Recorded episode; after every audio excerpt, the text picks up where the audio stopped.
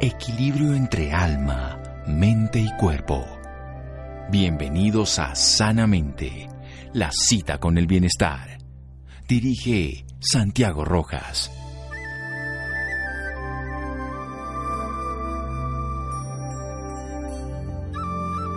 El mejor y más eficiente farmacia de cada uno de nosotros está dentro del propio sistema. Cuidémoslo. Robert Peel. Buenas noches, estamos en Sanamente de Caracol Radio, nuestro programa de salud. La semana pasada, el 24, en el mundo se habló de la tuberculosis, una enfermedad que era muy común hace un par de siglos, que había llegado hasta un nivel de disminución, pero que gracias a otro tipo de enfermedades como la inmunodeficiencia producida por el virus del VIH, estamos volviendo a tenerla y además sigue existiendo. Y es importante que hablemos sobre el tema, la reconozcamos, sepamos qué avances se tienen sepamos que es una enfermedad que tiene tratamiento y qué se puede hacer. Invitamos al doctor Víctor Sarabia, él es graduado en la Universidad Central de Venezuela en medicina, luego estudió infectología en el Hospital Vargas, ha sido profesor asistente médico internista infectólogo en la Policlínica Metropolitana, lleva seis años trabajando para el laboratorio GSK y hoy en día es el gerente médico GSK en Colombia. Doctor Sarabia, un médico venezolano aquí en Colombia. Doctor Sarabia, bienvenido, buenas noches, muchas gracias. Hola, muy buenas noches, Santiago. Gracias por, por la invitación el día de hoy. Muy bien, ¿qué es la tuberculosis para que podamos de una manera corta describirla y desarrollamos el tema posteriormente? Sí, la tuberculosis, como mencionabas en la introducción, es una enfermedad antigua, eh, con datos históricos de hace mucho tiempo, que es causada por una bacteria, una bacteria llamada Mycobacterium tuberculosis y que afecta principalmente las vías respiratorias no es exclusiva de las vías respiratorias, pero puede desencadenar problemas tipo eh, neumonías eh, a nivel de, de, de, la vía respiratoria principalmente. Como digo, no es exclusiva de la vía, puede encontrarse en otras partes del cuerpo, pero es la presentación mucho más frecuente. Afecta principalmente a las personas que tienen eh, problemas de eh, inmunológicos, como bien lo mencionabas, el VIH es una de ellas, pero cualquier problema inmunológico hace que la persona sea más susceptible a esta enfermedad. Muy bien, vamos a hacer un pequeño corte. Vamos a volver a hablar de la tuberculosis. Hace muchos años los tenían precisamente separados, por eso hablan del famoso oído etísico que tenían que escuchar desde lejos porque los tenían aislados. Hoy tenemos una mejor manera de manejarlos porque comprendemos mejor la enfermedad. De eso vamos a aprender con el doctor Víctor Sarabia aquí en Sanamente de Caracol Radio. Síganos escuchando por salud. Ya regresamos a Sanamente. Bienestar en Caracol Radio. Seguimos en Sanamente.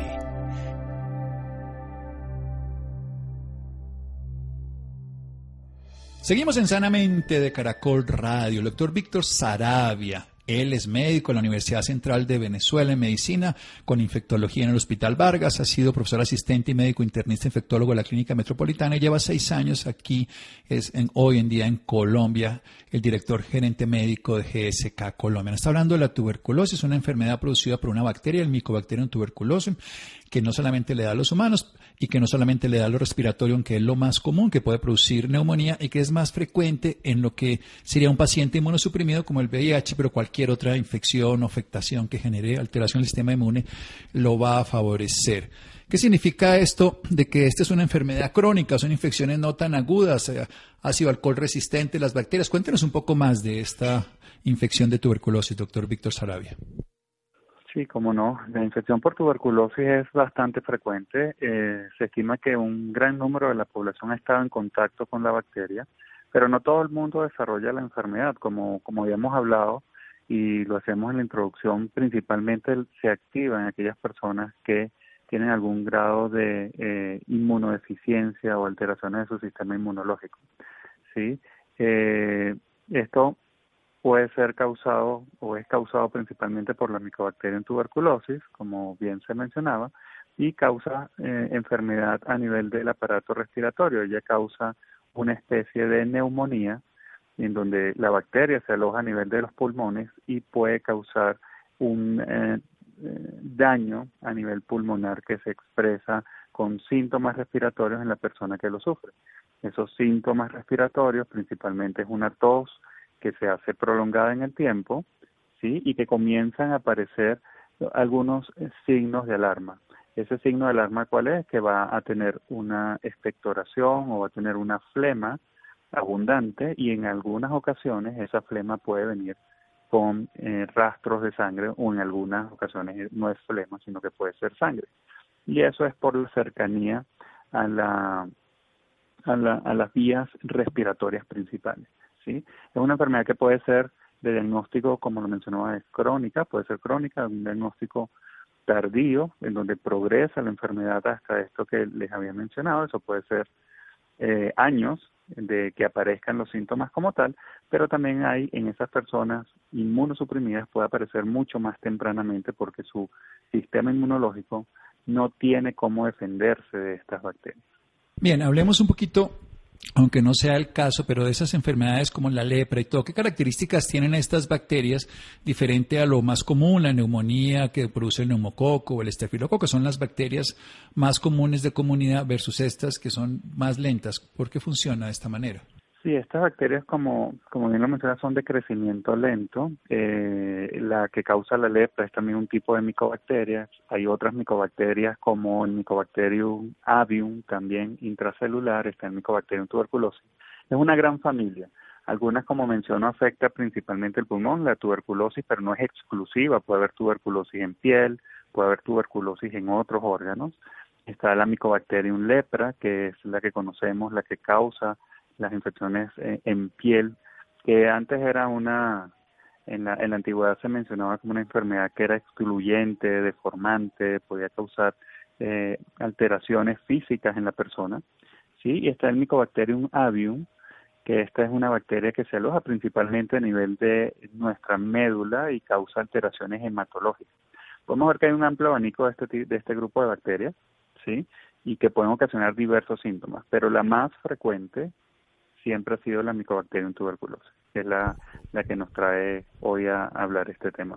Sí, ¿cuál es la prevalencia, la incidencia, o sea, el número en porcentaje de las personas, digamos, dentro de una población mayor y ya específicamente en pacientes con inmunodeficiencia? Sí, principalmente lo que nos dice la Organización Mundial de la Salud en el reporte del 2019 nos decía que eh, en esa en ese periodo de tiempo un un aproximado de 1.4 millones de personas sufrieron de tuberculosis en, en el año 2019. Importante que de ese número, el, aproximadamente 200.000 personas eran pacientes con inmunosupresión, específicamente con VIH eh, positivo. ¿sí? De estas, eh, hay un número importante que mueren, ¿sí? y es por el hecho del grado de inmunosupresión qué causa y, la tuberculosis sigue siendo una de las principales causas de mortalidad en el paciente inmunosuprimido, específicamente de lo que estamos hablando de VIH. Entonces es supremamente importante hacer un diagnóstico temprano de eh, específicamente del VIH, sí, porque cuando hacemos diagnóstico temprano del VIH evitamos que el sistema inmunológico se deprima o se haga deficiente para poder controlar las enfermedades que llamamos oportunistas, dentro de la cual entra la tuberculosis. ¿sí?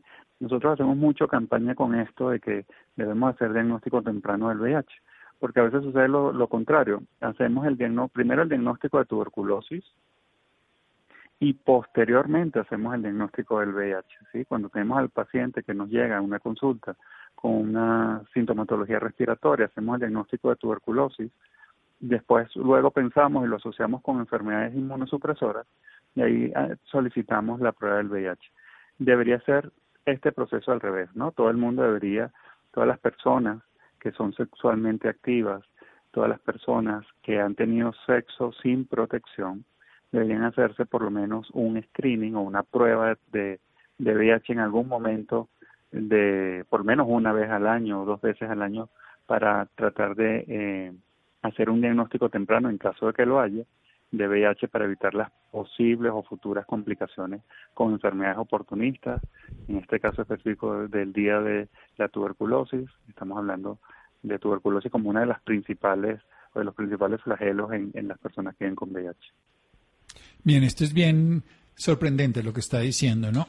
Siendo pues más reconocida y más presente lo del VIH, termina siendo diagnosticada por alguno de estas 200.000 personas del 1.400.000 del 2019 que tiene un VIH por tener un síntoma de tuberculosis.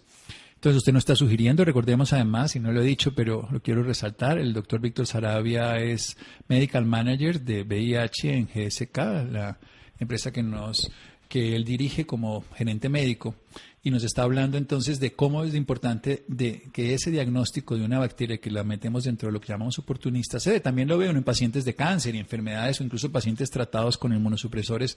Podría llegar porque es una bacteria lenta, pero si el terreno inmunológico no se da.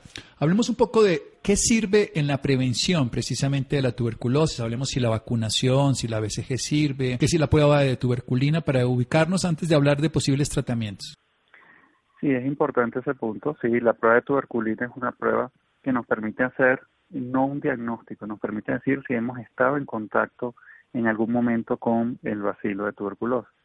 Las personas que se han vacunado con la BCG o con el bacilo de Carnet Kering, como eh, que son las siglas, el nombre de esta vacuna, lo que permite es que la persona no es que no desarrolle tuberculosis, sino que no desarrolle eh, eh, formas severas de tuberculosis, como le digo, una tuberculosis pulmonar que puede ser una enfermedad severa, tuberculosis a nivel del sistema nervioso central, sí, hace que esto, este proceso no se dé. Y el PPD eh, o la prueba de la tuberculina se hace para eh, evidenciar si ha estado en contacto. ¿En qué casos es importante?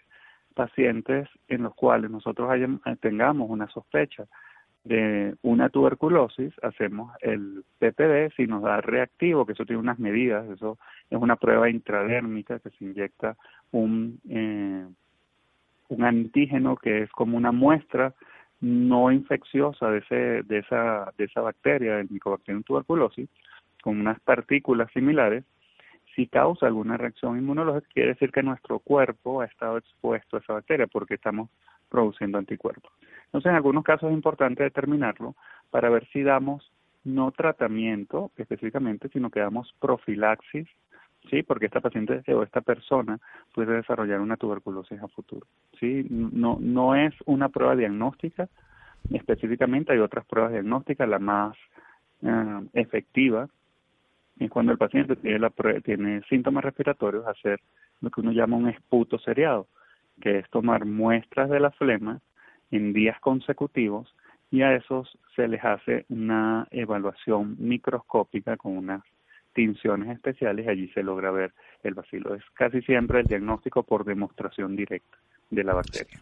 El BK en las secreciones, obviamente, del esputo, la expectoración, que es la coloración ácido alcohol resistente, como se le llama.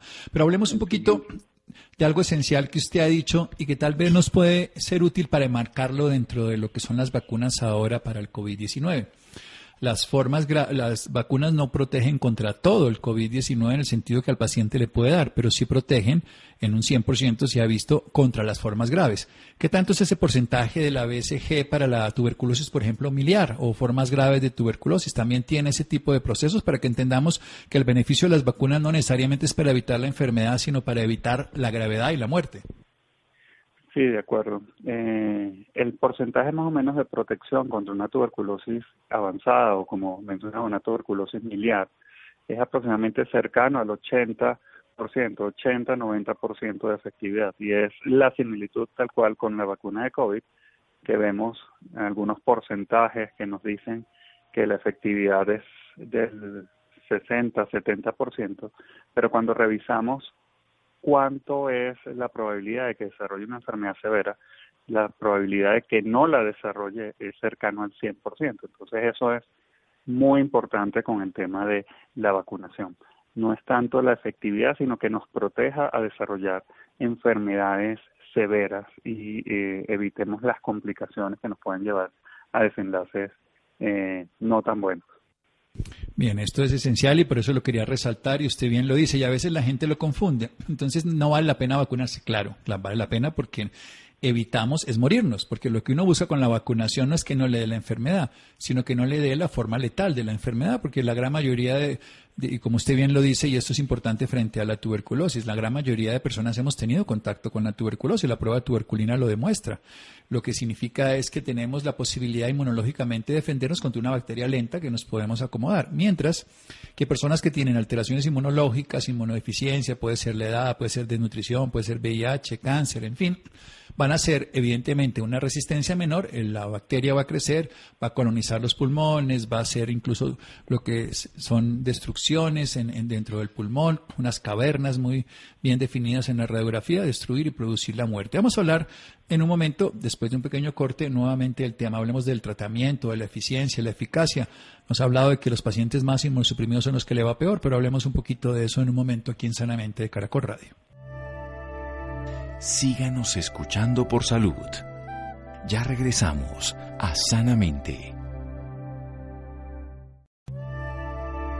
Bienestar en Caracol Radio. Seguimos en Sanamente.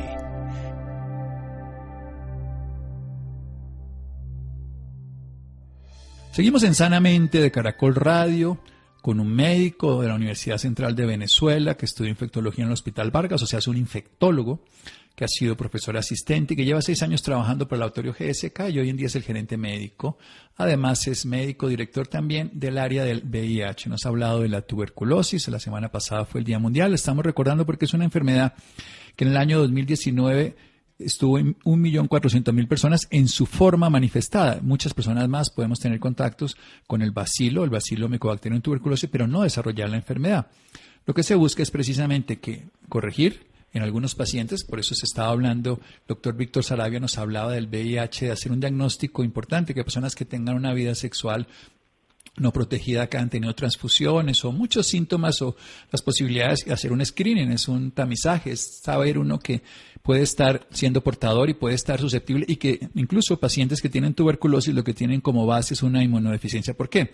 Porque es un bacilo que entra muy lentamente, que es parecido al de la lepra, por ejemplo, son de la misma familia de Mycobacteria, y lo que hace es que el organismo no puede defenderse, lo va colonizando, puede ir destruyendo los tejidos, es una enfermedad que no necesariamente respiratoria, es su forma más común, y puede ser grave respiratorio puede ser diseminada que se llama miliar y está en todo el organismo y producir la muerte. Son gérmenes que llamamos oportunistas y por eso en los pacientes de VIH es importante. Nos ha hablado de la prueba de tuberculina que se hace para que la persona sepa si tuvo o no contacto con la enfermedad, se puede medir y puede saber además qué se tiene que hacer. Y nos ha hablado de la vacuna BCG, que es una vacuna atenuada de la bacteria que lo que busca es fundamentalmente que en este caso el organismo, cuando se le coloca al bebé, si va a desarrollar tuberculosis con un éxito cercano 80 o más por ciento, los pacientes no hagan esta enfermedad grave que es la que la llevaría a letalidad.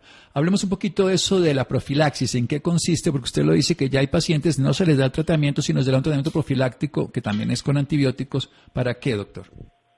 Sí, en los pacientes inmunosuprimidos se habla de esta profilaxis es un tratamiento que se dan dos drogas del esquema, no son un esquema completo que sería tratamiento, sino lo que hace es evitar la o disminuir la posibilidad de que la persona desarrolle un, eh, una tuberculosis. En algunos casos es pacientes que inmunosuprimidos que van a recibir algún tratamiento que se sabe que puede eh, disminuir aún más su sistema inmunológico, se da este tipo de profilaxis para evitar esto y es básicamente con dos drogas eh, en este caso.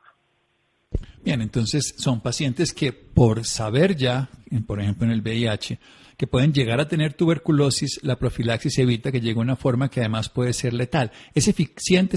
Es como, no sería, obviamente, desde el punto de vista médico, sonaría horroroso lo que voy a decir, pero para los pacientes sería como equivalente a una vacuna. No es nada ni parecido, porque estamos ya tratando la enfermedad, que es lenta. Con dos dosis a la semana tendría ese paciente para no ser tuberculosis.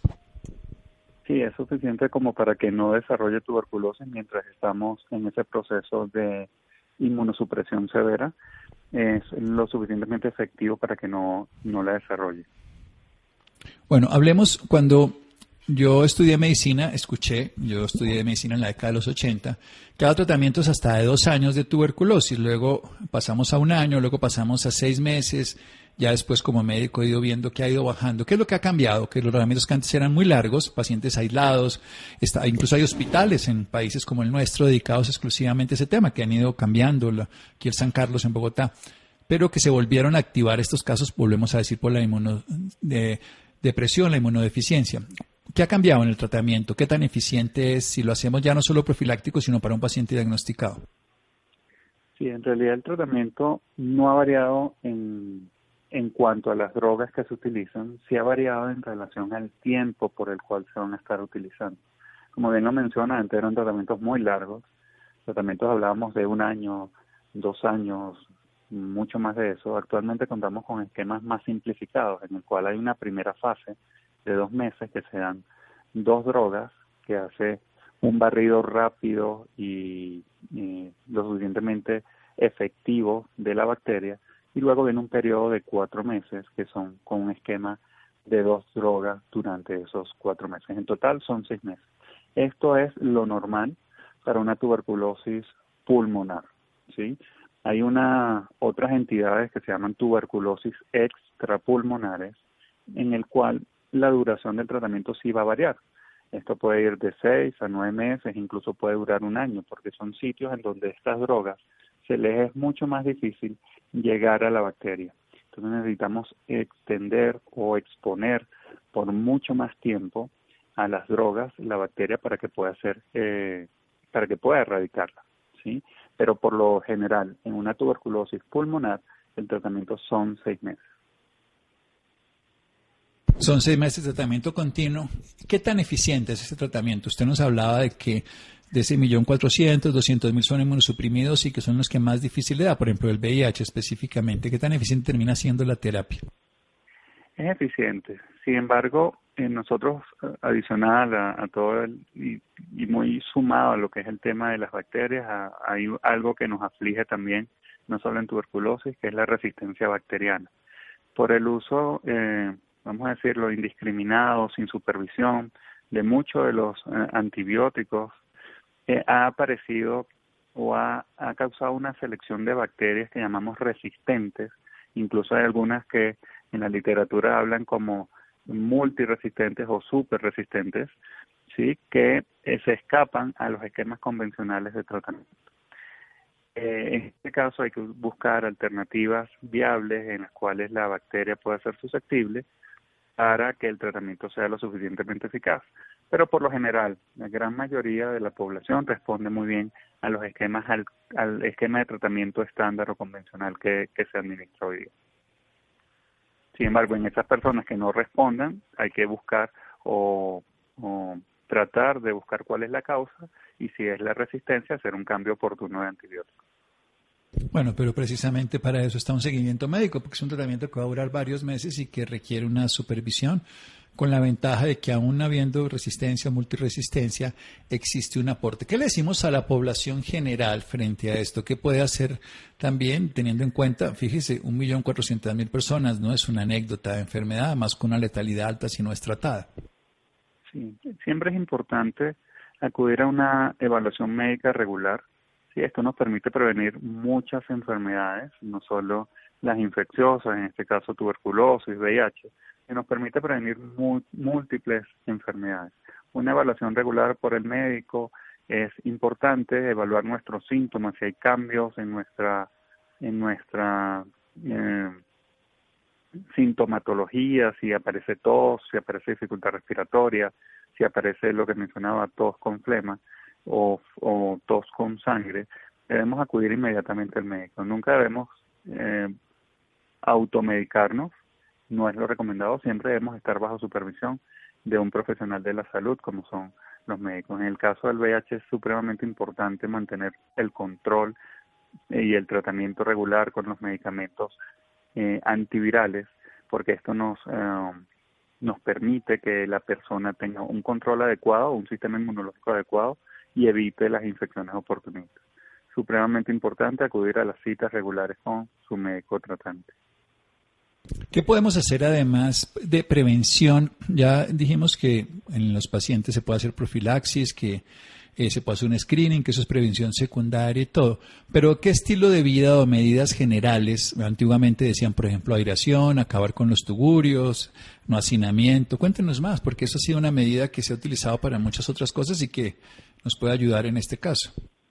Sí, la alimentación es uno de los factores importantes, ¿no? Porque se ha relacionado mucho tuberculosis y desnutrición. Eso pudiéramos decir que es una de las medidas eh, que pudiéramos tomar iniciales como bien lo menciona, el tema del hacinamiento, el tuburio, donde hay mucha gente, debemos evitarlo y los espacios deben ser ventilados. Hoy escuchamos recomendaciones ya por COVID de que los espacios deben estar ventilados aún más en, si queremos prevenir otras enfermedades respiratorias. Tuberculosis es un ejemplo, las áreas deben estar ventiladas y sobre todo en aquellos espacios donde haya aglomeración de personas.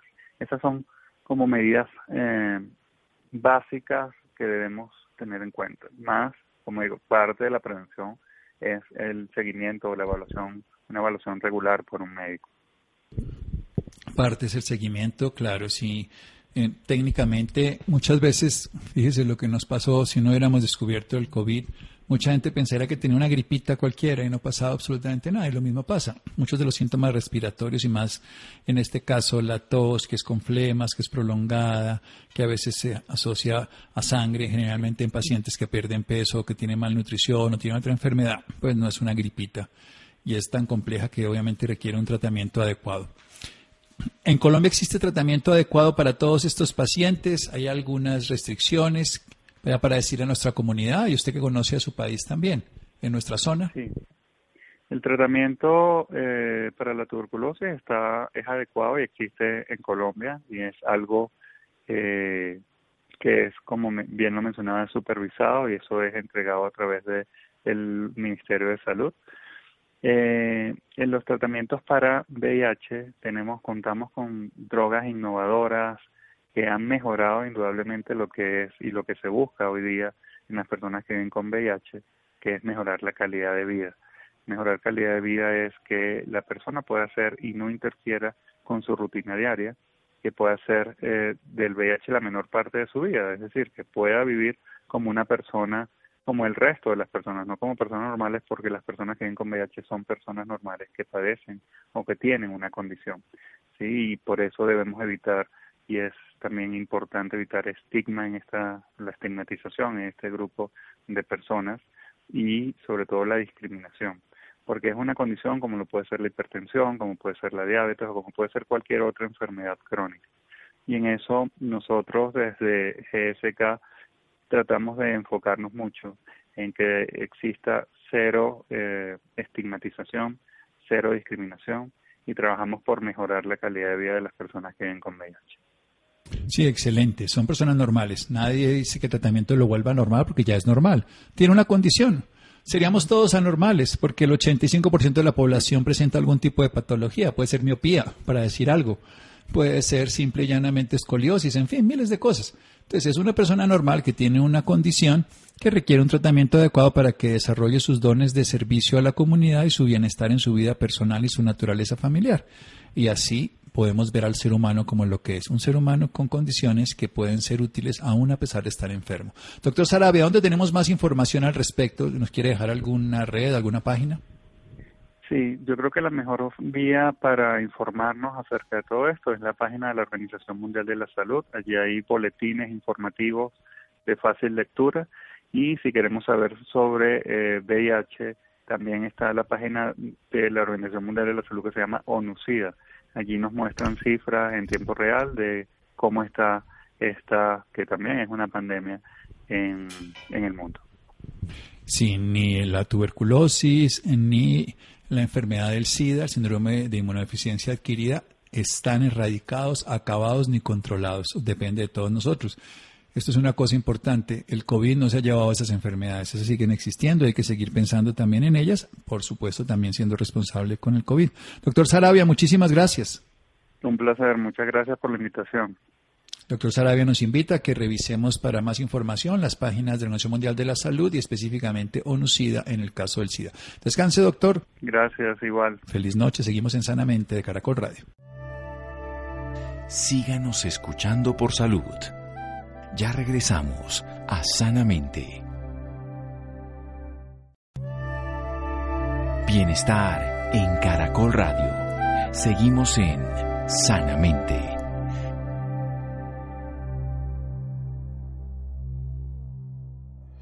Seguimos en Sanamente de Caracol Radio. Dejamos al doctor Víctor Sarabia que nos hablaba de la tuberculosis y algo del VIH-Sida.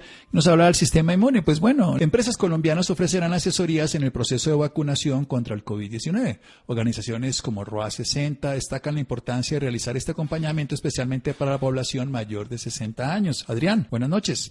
Santiago, buenas noches y buenas noches a nuestros oyentes a esta hora en Sanamente. Para esta ocasión les quiero comentar que empresas colombianas ofrecerán asesorías durante el proceso de vacunación contra el COVID-19. Es así como organizaciones como RUA 60 más destacan la importancia de realizar este acompañamiento especialmente para la población mayor de 60 años. Para ampliarnos en la información nos acompaña a esta hora Ricardo Morales, director ejecutivo de RUA 60 más, también es arquitecto de profesión, especialista en negocios y emprendimientos para diferentes sectores. Cuenta con experiencia en implementar planeación estratégica, plan de negocios, diseño de estructuras organizacionales, orientación sobre presupuestos y rentabilidad, análisis financiero y de datos para toma de decisiones en las empresas de las que hace parte como inversionista. Ricardo, Moro, Ricardo Mora, muy buenas noches y bienvenido Sanamente de Caracol Radio. Buenas noches a usted y buenas noches a toda su audiencia. Bueno, primero que todo me gustaría que comenzara contándonos pues qué es Rúa 60 más.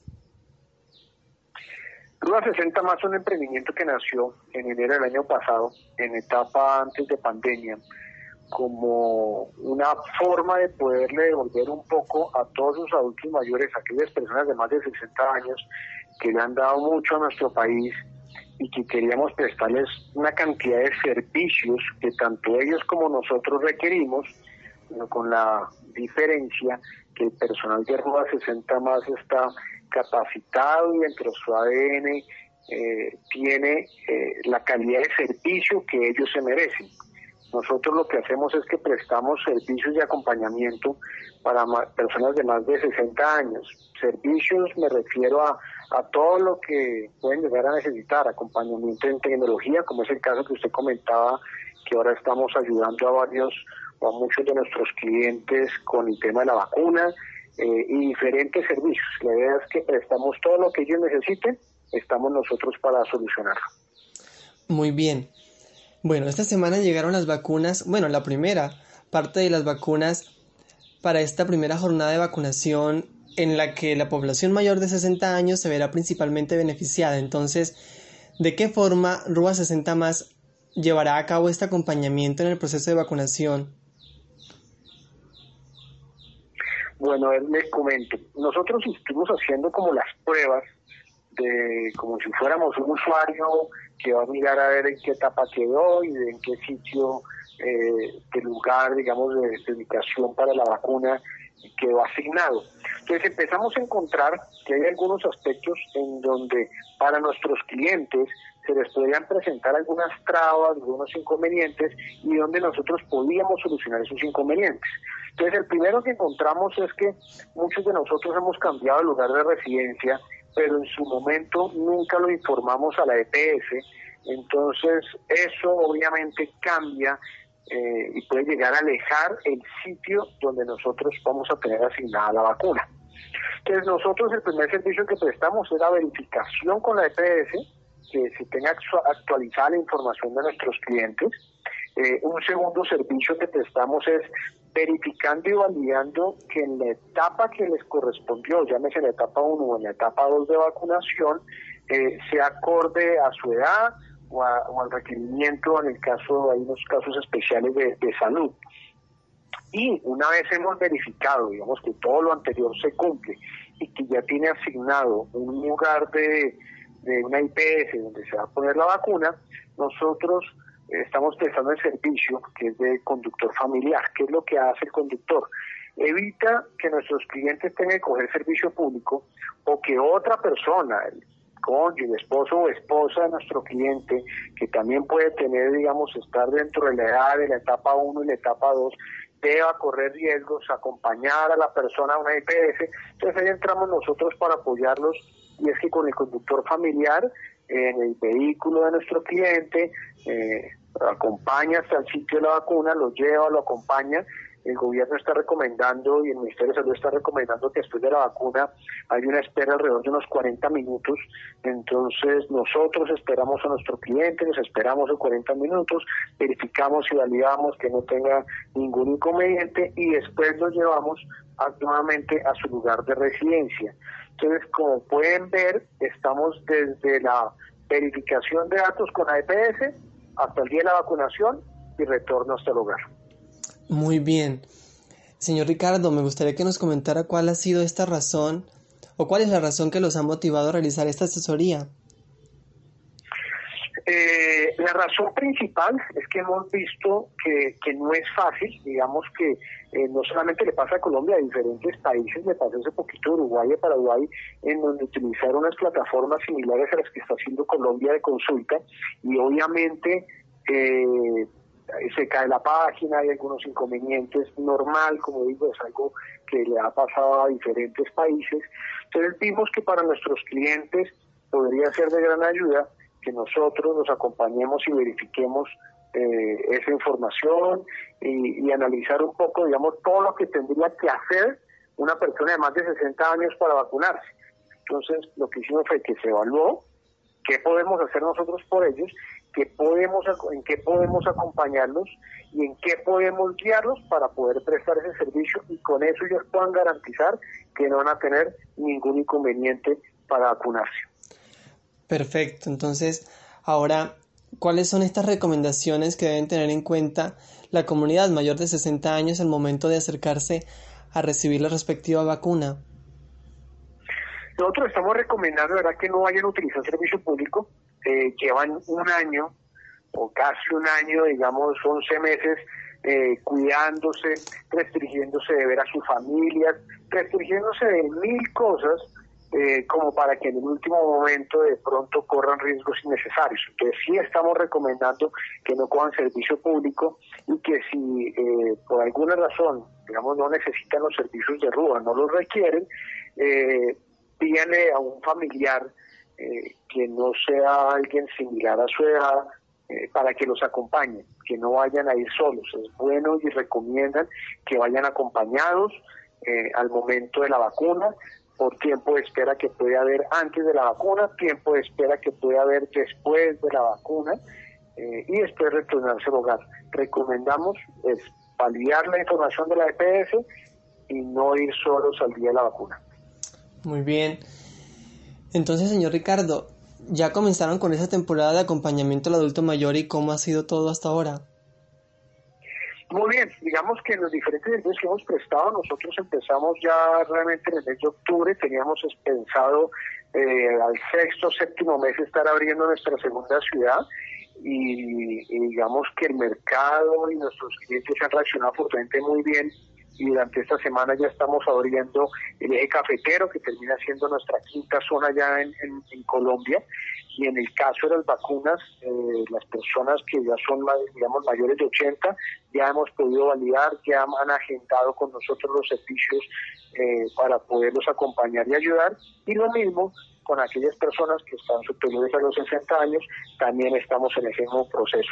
Y obviamente, pues eh, es una oportunidad para que vean que hay empresas que están pensando en ellos eh, en poderles ayudar y acompañar en esta etapa de la vida donde lo único que uno debe eh, preocuparse es por ser feliz y estar cómodo.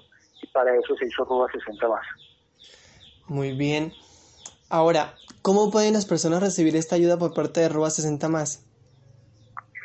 Nosotros eh, digamos que funcionamos con una plataforma tecnológica que simplemente la tenemos es para poder garantizar los servicios. ¿Por qué? Porque eso es un servicio masivo. Nosotros esperamos cerrar el año 2021 casi con 1.500 clientes, pero nuestros clientes, las personas que quieren más información, simplemente pueden llamar a, llaman a un número de PBX, que es el 514-0562 en la ciudad de Bogotá, 514-0562, y ahí va a haber una persona que nos asesora, les dice cuáles son la totalidad de los servicios que prestamos, los asesora cómo es el tema de las vacunas y pueden darse cuenta que esto es una empresa pensada para eh, que nuestros clientes cada vez tengan más vida y más libertad. Muy bien. Bueno, señor Ricardo, además de esta línea telefónica, ¿dónde podemos encontrar más información? Eh, además del PBX pueden encontrar también más información en nuestra página web. La página web es www.rua60 más.